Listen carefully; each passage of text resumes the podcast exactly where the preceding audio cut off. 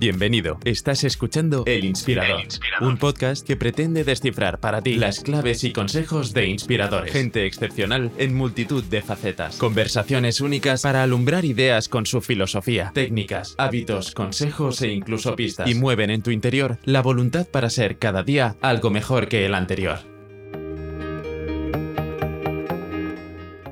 El tiempo, el tiempo meteorológico. Eso que miramos casi al levantarnos, al planificar nuestro día, nuestros viajes o el deporte que nos guste. Eso de lo que hablamos varias veces al día en familia, trabajo o con amigos. Eso que quizás, a pesar de toda nuestra climatización y previsión, es uno de los aspectos que más nos influyen. Nuestra inspiradora de hoy, Mar Gómez, consigue acercarnos la ciencia de la meteorología para que la entendamos, nos asombremos con su magnificencia y también nos concienciemos sobre la fragilidad del sistema y el futuro desastre climático. Mar es meteoróloga. Después de doctorarse en física, especializándose en meteorología y geofísica, trabajó en Telecinco y Telemadrid. Desde hace siete años es la responsable de meteorología de la aplicación y web que muchos usamos, eltiempo.es. Colabora en las principales radios de España, participa en varios periódicos, analiza en Cuarto Milenio y aparece en medios como la BBC. Es ponente en multitud de conferencias internacionales sobre el cambio climático, como la COP25 y varias conferencias TED. Ha escrito un libro maravilloso sobre el tiempo. ¿En qué se parecen las gotas de lluvia al pan de hamburguesa? 120 curiosidades científicas relacionadas con la meteorología. Un libro de ciencia para los que no sabemos de meteorología, plagado de curiosidades y de explicaciones a fenómenos naturales comunes y también extraños. Mar transmite pasión por la divulgación científica y por el tiempo. Transmite también preocupación por el futuro del clima en la Tierra, avisando como multitud de personalidades y científicos en el mundo de las consecuencias dramáticas que traerá el calentamiento global en las próximas décadas o incluso años. Mar Gómez, inspiradora del tiempo. Hola Mar, muchas gracias por estar con nosotros. Bueno, muchas gracias por la invitación, yo estoy encantada. Tenía muchas ganas de hablar contigo porque me lo he pasado fenomenal leyendo tu libro. El podcast se llama El Inspirador y realmente has inspirado mucha curiosidad. El libro está plagado de curiosidades, como dice el subtítulo, con un nivel científico alto, pero que se entiende por cualquiera. Yo tengo dos hijos pequeños y es que muchísimas curiosidades los he comentado con ellos y para que estos dos personajes se interesen por algo que yo les cuento y que más esté en un libro, pues es complicado. ¿Eres consciente de que has generado ese atractivo, ese libro eh, que es de ciencia, pero al mismo tiempo es, es divertido? Bueno, pues será desde luego mi objetivo, así que si me dices que por tu lado lo he conseguido, estupendo. Ha habido más personas también que, me lo han comentado y, y, bueno, es que ese es mi objetivo en general cuando hago divulgación científica, sea a través de un libro o mediante las redes sociales o en comunicación audiovisual. Yo intento transmitir los conocimientos científicos de, de la manera más sencilla y cercana eh, al público, ¿no? porque al final es la única forma de despertar esa curiosidad y de entender realmente lo que sucede en este caso con los fenómenos atmosféricos. Así que ese era mi objetivo y desde luego que es una tarea difícil, sobre todo cuando empiezas a dedicarte a, la comunicación científica, porque yo soy física y, es difícil a veces de transformar ¿no? toda esa información tan compleja en una información sencilla y que, y que podamos entender todos. Pero bueno, es un ejercicio que llevo haciendo durante muchos años y cada vez es más sencillo, la verdad. Así que me alegro mucho que, que bueno, haya despertado tu curiosidad y también la de tus hijos. Yo cada vez que me enfrento a una hoja en blanco, me entra absoluto pavor. ¿Cómo has conseguido escribir el libro? ¿Te ha resultado tan complicado como parece para alguien científico el expresar ideas y además de una forma tan amigable?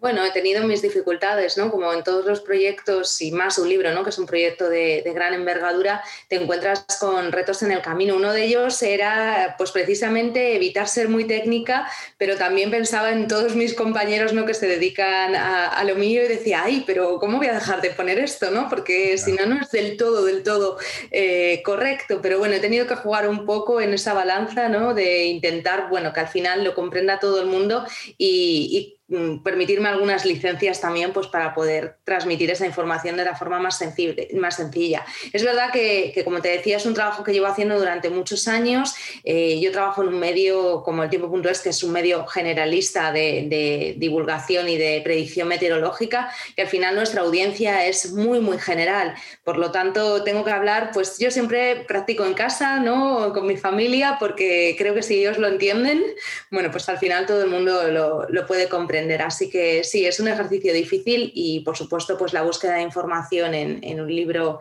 científico también es una tarea muy ardua porque, porque bueno, requiere pues mucha investigación también. ¿Te has inspirado en algún, cómo te has formado para poder ser creativo a la hora de escribir y escribir? ¿Te has inspirado en otros libros, en alguna forma de escribir? ¿Hay algún autor que te interpele a la hora que, recuerdes? Pues no, la verdad es que, bueno, yo soy consumidora sobre todo de novelas más que de libros de divulgación tengo también algunos, pero, pero es verdad que consumo más artículos, ¿no? puros y duros de, ciencia.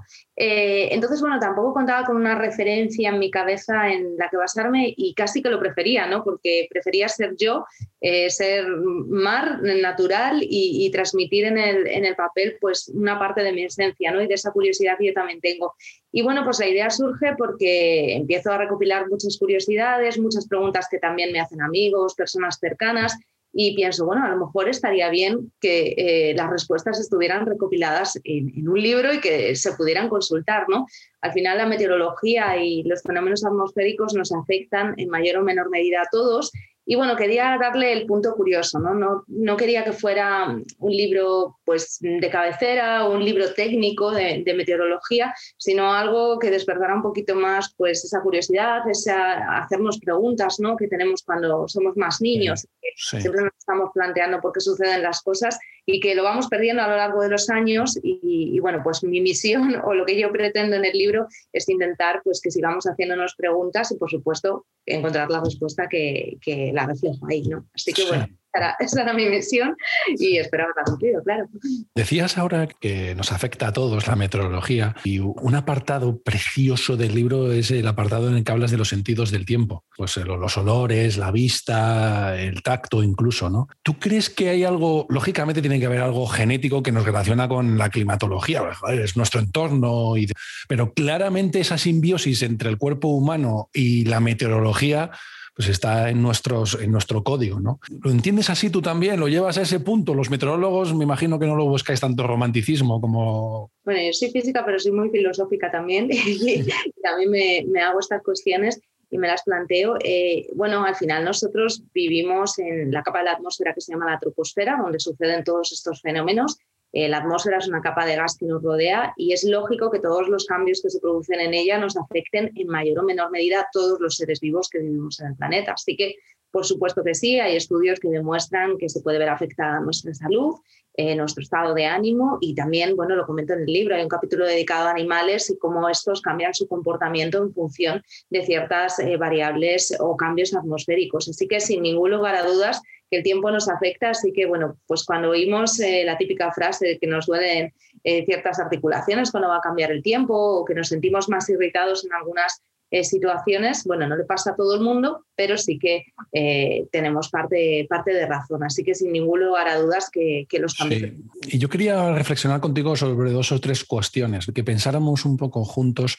Eh, por un lado, ahora hablamos de, de medio ambiente y el futuro del clima, sobre que te quiero pedir alguna opinión, pero cuando pensamos en climatización, me refiero a calefacción, aire acondicionado, estamos cada vez dependiendo menos de la meteorología. Luego pasan cosas como Filomena y demás y nos afecta la vida diaria. Pero es verdad que de alguna forma a futuro toda la climatización que disponemos puede hacernos depender menos de la climatología. A ver, lo que yo creo es que la tecnología nos ha brindado la posibilidad de tener una vida muy confortable ahora mismo, ¿no? tanto en los extremos, en invierno tenemos nuestras calefacciones y en verano tenemos nuestros aires acondicionados, pero es cierto que ahora mismo dependemos para producir esa energía de unas energías que no son sostenibles y que no son renovables y que a la vez están modificando nuestro clima y, por supuesto, están produciendo una serie de cambios que, nos vamos a ver afectados y que nos estamos viendo afectados. Así que, eh, desde luego que dependemos un poquito menos de ella porque nos encontramos más a resguardo por todos estos avances que tenemos y que hemos ido evolucionando a lo largo de los años, pero a la vez estamos contaminando tanto y estamos basando nuestro modelo energético en un modelo no sostenible que estamos retroalimentando este calentamiento global y todos esos efectos que van a ser mucho más graves desde luego en los próximos años. Así que estamos ahora mismo en una posición muy cómoda en ese sentido, pero debemos cambiar nuestra forma de vivir y nuestro modelo de vida, porque si no en unos años pues vamos a ver todos esos efectos eh, prácticamente de golpe. ¿no? Ahora mismo estamos con la crisis del COVID, la crisis sanitaria mundial, pero también tenemos la crisis climática que sigue avanzando y no se para. Entonces, en los próximos años sí que vamos a ver todos esos efectos y bueno, ya estamos viendo algunos, de hecho. Mar, yo soy como tú un auténtico creyente de la alarma climatológica y además tengo la opinión de que va a ser muchísimo más temprano de lo que esperamos por el derritamiento de los cascos polares que puede provocar ese, cambio de salinización en los océanos o la posible descongelación del permafrost. Y creo que va a llegar muchísimo más rápido, pero también como otros eh, admiradores, de escritores o divulgadores que sigo, también me gusta poner a prueba mis creencias. ¿no? Tengo mis orientaciones políticas y sin embargo, pues en Twitter sigo a los, los, contrarios, ¿no? Porque me gusta constantemente salir, digo, a ver si se me, se me está escapando algo. ¿Se nos estará escapando algo con la alarma? Mar, o estamos tan tan seguros que no? Yo creo que ahora, en el 2021, en este año en el que nos encontramos y en los últimos, estamos cada vez más seguros de que la acción del hombre ha provocado este, este calentamiento global. O sea, es indudable que la Tierra ha pasado por diferentes cambios climáticos a lo largo de la historia, eso es indiscutible, pero se han producido a lo largo de periodos de tiempo muy, muy largos. Ahora mismo este cambio climático está constatado que el hombre es el responsable ¿no? y que se ha acelerado. Estamos viviendo un calentamiento muy acelerado. Y esto está constatado por una comunidad científica muy amplia, muy apoyada en el panel intergubernamental de cambio climático y, esas afirmaciones se han ido reafirmando en, los últimos años. ¿no? Al principio podía caber alguna duda, ¿no? cuando teníamos menos datos, cuando no veíamos eh, las cosas tan claras, pero ahora mismo hay tanta información científica, tantos estudios, que es prácticamente eh, irrebatible. Así que te diría que, bueno, pues eh, todavía hay un porcentaje de población que es negacionista en este sentido y que no confía en, los datos que existen, pero bueno, lo estamos viendo también en otros temas, ¿no? Siempre hay un porcentaje de población que, niega ciertas evidencias. Así que yo también pongo el ejemplo muchas veces, ¿no? Que a veces eh, negar el cambio climático es como si estuviéramos negando ahora mismo la situación sanitaria que tenemos. Es algo evidente que existe y que está pasando. Entonces, bueno, pues eh, salvando las distancias, ¿no? Pero que las evidencias científicas se encuentran ahí. Puede que tenga yo, porque es que no quiero preguntarte por cosas que ya sabemos y que somos conscientes, ¿no? Del drama que puede ser en desertización de zonas para agricultura, la elevación del nivel del mar, que puede destruir algunas zonas costeras. ¿Puede que tenga alguna cosa positiva? ¿Puede que genere algo positivo o todo va a ser mm, en negativo para lo que es el ser humano y la civilización? Hombre, habrá regiones que serían beneficiadas por un clima mucho más agradable y más benigno. El norte de Europa. Y, se abran zonas de cultivo pues, mucho más al norte, claro. Claro, eh, puede cambiar el modelo económico de algunos países y algunos se verán más beneficiados y otros se verán más perjudicados. Ahora mismo es verdad que eh, lo que tenemos en mente son unos efectos generales a nivel global, pero, pero tampoco sabemos cómo va a evolucionar exactamente el sistema climático. Al final, un aumento de temperatura produce cambios a escala global. En la dinámica de la atmósfera hace muy poquito salía un estudio que hablaba de que la corriente del Golfo había alcanzado su punto eh, mínimo de aceleración, de desaceleración en eh, los últimos mil años. La corriente del Golfo se encarga de suavizar las temperaturas en Europa. Los científicos ni mucho menos alertaban eh, de que se pudiera producir una mini glaciación en Europa, pero no descartaban también pues, esa hipótesis que al final, igualmente cuando ocurrió el temporal asociado a Filomena aquí en España, se hablaba mucho de que como había sucedido eh, esta situación de frío intenso y de nevadas, pues no teníamos cambio climático a la vista. Y muchas veces eh, entre tiempo y clima y otras veces descartamos ¿no? fenómenos que parece que no tienen nada que ver y que sí que podrían estar relacionados. En este caso no lo sabemos en concreto, pero sí que ha habido las de frío en Estados Unidos muy severas que han estado asociadas a ciertos calentamientos que se han producido en, en la atmósfera, en la estratosfera. Así que bueno, pues nunca hay que descartar eh, hacia dónde puede comportarse el, Es que es verdad que lo que dices es que los modelos predictivos son absolutamente complejos. Yo te he oído declarar en varias ocasiones que el estudio de, la meteorología ha evolucionado mucho en las últimas décadas. Lógicamente, en cuanto a fuente de información, tenemos muchísimas más.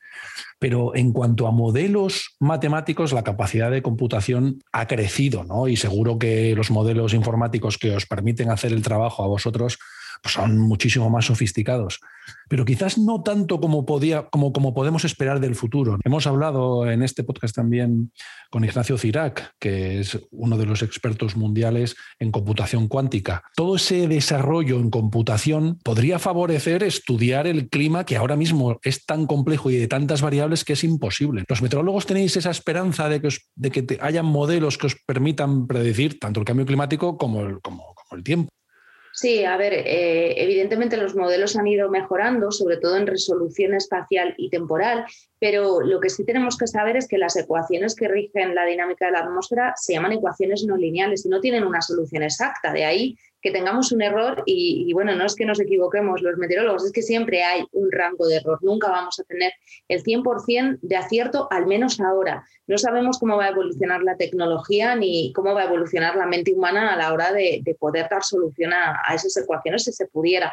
Eh, de momento lo que confiamos es en tener unos modelos que tengan una mejor resolución espacial, mejor resolución temporal, en tener mayor número de observaciones. Las observaciones al final son las que alimentan los modelos. Tenemos que saber cómo está la atmósfera ahora para poder ver qué es lo que va a pasar en los próximos días, en las próximas horas. Así que en ese sentido creo que sí, que todavía podemos ampliar y, y tener un rango de mejora, pero siempre tenemos que entender que la atmósfera es un sistema caótico y como un sistema caótico se va a seguir comportando. Es decir, va a haber fenómenos que no podamos predecir al, al 100%, al 99, 98 quizás nos podamos quedar, pero nunca al 100%. Por eso muchas veces cuando vemos esas trayectorias de los huracanes, vemos siempre que se pinta eh, como una especie de cono gris que indica más o menos la región por donde va a impactar y eso que todo el análisis de huracanes y la investigación está muy, muy avanzada, pero no podemos determinar exactamente a qué hora va a pasar por una ciudad, ¿no?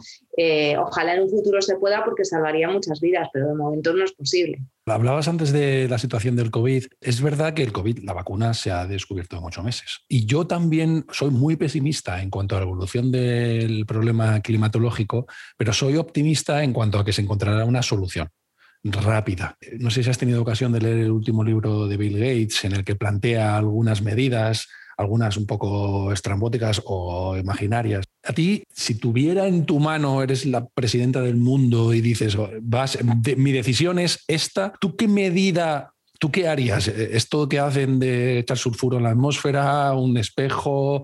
¿Cuál sería la medida que tú, de una forma un poco liviana, ¿no? implantarías?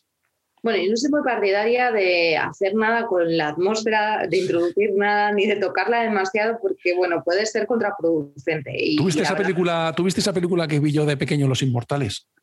Sí.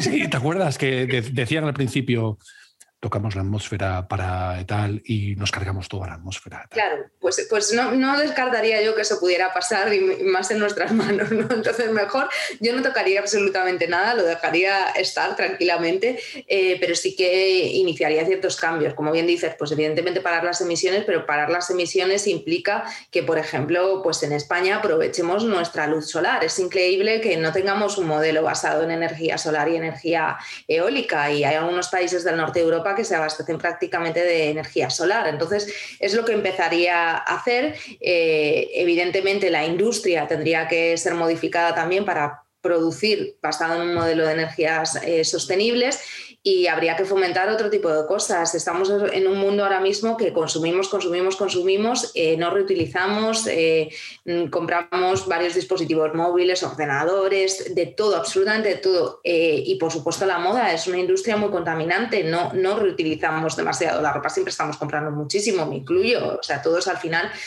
caemos ¿no? en, el, en el consumismo, aunque intentemos no hacerlo demasiado habría que cambiar un, modelo de vida que lleva instaurado con nosotros desde hace muchos años. Es difícil cambiar la mentalidad de toda la sociedad para que cambie eh, la forma de vivir, pero habría que hacerlo. Pues, ¿qué haría yo? Esos, pues cambios, esos cambios yo creo que no son graduales. ¿eh? Yo creo que esos cambios suceden y suceden de repente.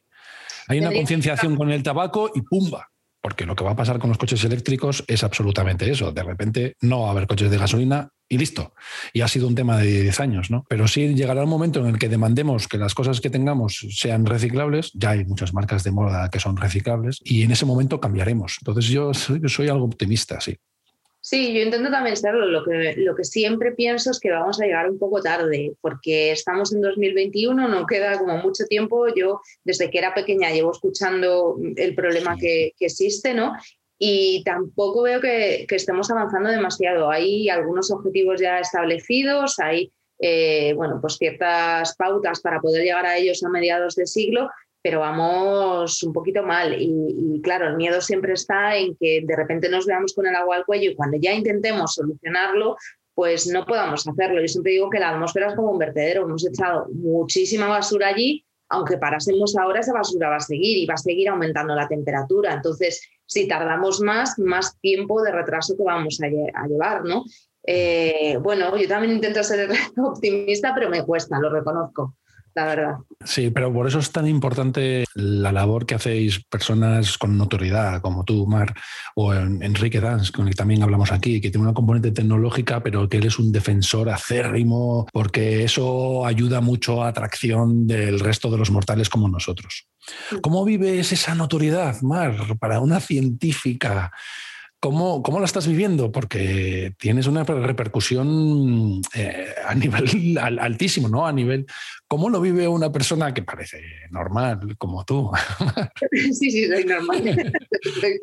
pues es que yo soy una persona muy, muy humilde y te lo digo de verdad de corazón y, y que no se cree mucho las cosas buenas que le van pasando, si te soy sincera. O sea, yo vivo muy en mi tierra y bueno, pues sí, veo que hay repercusión, que a la gente le gusta, eso a mí me, anima ¿no? a seguir y me alegra, me llegan muchos mensajes muy bonitos, muy positivos, es decir, que por suerte, y espero que a raíz de lo que diga no los haya, no tengo demasiados haters, ¿no? Entonces es algo de agradecer porque la verdad es que la gente suele ser bastante educada con todos los comentarios que, me dice, incluso me aportan muchas cosas de conocimiento en otras áreas.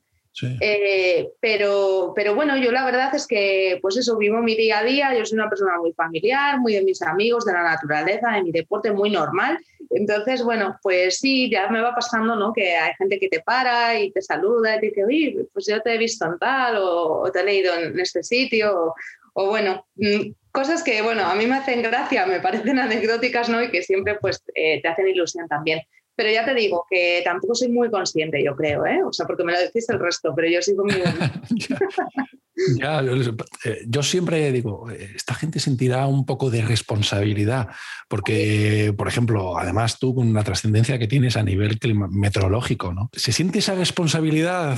Sí, yo soy una, una, persona también muy perfeccionista, muy trabajadora y es verdad que, sí que me siento responsable de todo lo que publico, de todo lo que comparto y, y, de toda la gente que me lee, ¿no? Sobre todo en redes sociales tengo una comunidad muy, muy grande y, y es verdad que intento siempre pues aportar mi granito de arena y que creo que puede sumar he colaborado también con diferentes ONGs, con diferentes acciones, campañas que creo que pueden sumar y en las que, bueno, pues si cuentan conmigo será porque realmente puedo ser influyente en ese sentido. Entonces ahí sí que, claro, me siento responsable y muchas veces, a veces te abruma un poco la sensación, pero bueno, luego yo vuelvo otra vez a mi burbuja y digo, tranquilidad venga, pues sigo haciendo lo que estoy haciendo, que, habrá momentos en los que me pueda equivocar, como todo el mundo, en momentos en los que lo haga mejor, en los que lo haga peor, eh, pero lo importante es el objetivo que yo tengo, ¿no? que es transmitir toda esa información a la gente y que al final pues, eh, pueda aportarles y también cambiar un poco la mentalidad que tenemos ahora mismo de, tanto consumismo y de, y de contaminar todo lo que nos es, es, importantísimo que, personas como tú, con tanta relevancia, lo hagáis. ¿no? Mar, me gustaría agradecer tu tiempo, me gustaría regalarte un libro. Suelo elegir un libro pero en tu caso tengo dos, porque elegí uno y, luego he dicho, este también se lo tengo que regalar. El primero, he visto que te gusta viajar y yo hace muchísimos años leí un libro precioso. A mí hay un filósofo, hablamos antes de que te gustaba la filosofía, Alain de Botón, Es, un, es francés, inglés y escribe sobre muchísimas cosas. Ahora, de hecho, en los últimos años se ha hecho súper famoso porque tiene un canal de YouTube muy famoso en el que pues, publica vídeos de reflexiones filosóficas rápidos, ¿no? en cuatro o cinco minutos. Pero hace muchísimos años escribió un libro que se llamaba El arte de viajar, que es un libro precioso, en el que reflexiona pues, el viaje. A mí una de las cosas que más me gustó del libro fue cuando hablaba del viaje, disfrutar el viaje pero no solo como el destino, sino también el propio hecho de ir, ¿no? El avión, eh, y creo que, te, creo que te gustará, espero que te guste.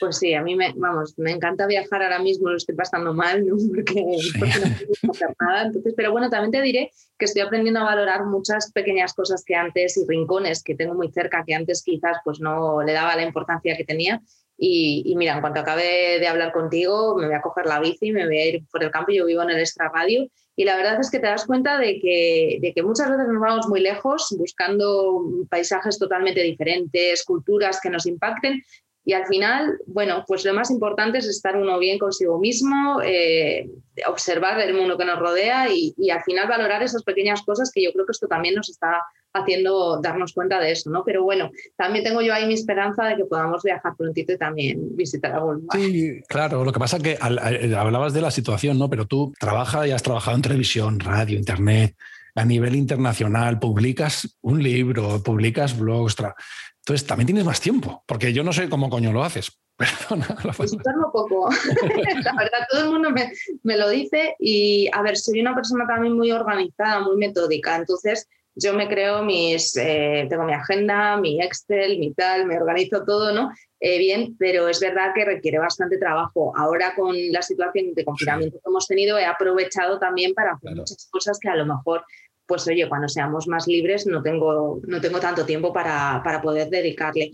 Pero sí, le echo mucho tiempo, gran parte de mi tiempo libre. Yo siempre digo que tengo dos jornadas de trabajo, la mía eh, en el tiempo.es, ¿no? mi jornada laboral, y cuando acaba, pues empiezo otra jornada. O sea que la, situación actual nos deja un poco más de tiempo, no tenemos que desplazarnos tanto, viajes, entonces, claro, nos da un poco más de tiempo para poder hacer estas cosas. Sí. Y, cuando, cuando pensé en este segundo libro, pues a mí me gusta, me gusta mucho los, los twitters que publicas del espacio, porque te he leído que tú tenías desde pequeña pues esas, esa, esa ilusión de ir a la NASA. A mí me pasaba lo mismo. Yo, sí, sí, no acabé estudiando tan astrofísica, bueno, al final elegí una carrera más generalista, ¿no? Pero me pasaba exactamente lo mismo. Entonces, cuando publicas esas imágenes del espacio, pues me, encanta, ¿no? Y de hecho, en el libro haces un apartado de la climatología en diferentes planetas, que yo me pregunto, ¿cómo o sea, es similar los modelos que podemos usar de climatología, por ejemplo, en Marte, con una atmósfera tan distinta? ¿Es, es parecido? Bueno, ahí la verdad es que poco más te puedo aportar yo porque en realidad eh, mm, los meteorólogos eh, espaciales son los que más saben de esto. Yo creo que sí que son bastante diferentes a los que utilizamos eh, nosotros. pero bueno, quería incluir siempre pues, ese pequeño capítulo un poco pues, evocando ¿no? E, esta, esta profesión frustrada que se me quedó por el camino, que era la de astronauta y relacionarlo pues también con, con lo que yo me dedico, que, que, es la meteorología. Y también hago pues esta labor en redes sociales eh, a la vez que yo voy aprendiendo, ¿no? porque sí que tengo mucha afición por la astronomía, pero, pero es algo en lo que voy aprendiendo cada día, ¿no? realmente no es mi profesión. Pero, pero bueno, los expertos me dicen que, que voy bien, así que... ¿Por qué no acabamos en la NASA con lo divertido que habría sido? Igual no, igual no era tan sexy como nos parecía, ¿eh, Mar? Igual, igual, claro, no lo sé. Bueno, compañero eh, que, bueno, fue compañero de, tesis, estaba en, el laboratorio cuando yo trabajaba allí, que acabó trabajando en la NASA. sí, y, esta, y, esta, ¿y es tan aparente como parece? O... Pues la verdad es que no he vuelto a hablar con él, le he visto en artículos y parece contento, así que... Yo tengo un compañero de la carrera que, que, acabó trabajando en la ESA, pues nos vemos de vez en cuando y a mí me cuenta lo que hace de trabajo y no me parece nada diferente a gestionar pues hay otros que trabajan en automoción, otros que trabajan en eléctricas, y no, es nada diferente de trabajar en un, es un proyecto, son unos ingenieros, y dicen, no, no, así aquí tampoco es que veamos naves espaciales todos los días, no, Yo creo que sí que pensamos, ¿no? Que tiene que ser como un trabajo muy apasionante, que seguramente no sean muchos campos, pero que nos lo imaginamos, ¿no? Como siempre con una adrenalina eh, extrema, ¿no? Y, no, al ah. final será un trabajo como tú bien dices, de investigación, de proyectos y, demás. Eh, pero bueno, mm, nunca es tarde. ¿eh? quizás sí. Pero es que hablamos con Carlos Briones, que escribió un libro Estamos solos. El subtítulo es En busca de otras vidas en el cosmos. Y repasa pues, las posibilidades de que haya vida. Carlos es el, director del Centro de Astrobiología de la NASA que hay en Madrid. Y es un libro que repasa las posibilidades de la vida, tanto en origen como en diferentes planetas, tanto en la Vía Láctea, y del sistema solar y de fuera. Y es un libro que te va a encantar, que es un libro precioso. Además, pasa un poco como a ti, es científico, pero está explicado para los aficionados como nosotros a la astronomía. Bueno, pues Entonces, muchísimas leeré, vamos, con muchísimo gusto y, mucha dedicación, porque la verdad es que te agradezco un montón. Pues muchísimas gracias, ha sido un placer hablar contigo. Gracias a ti, muchas gracias. Hasta la próxima. Hasta la próxima.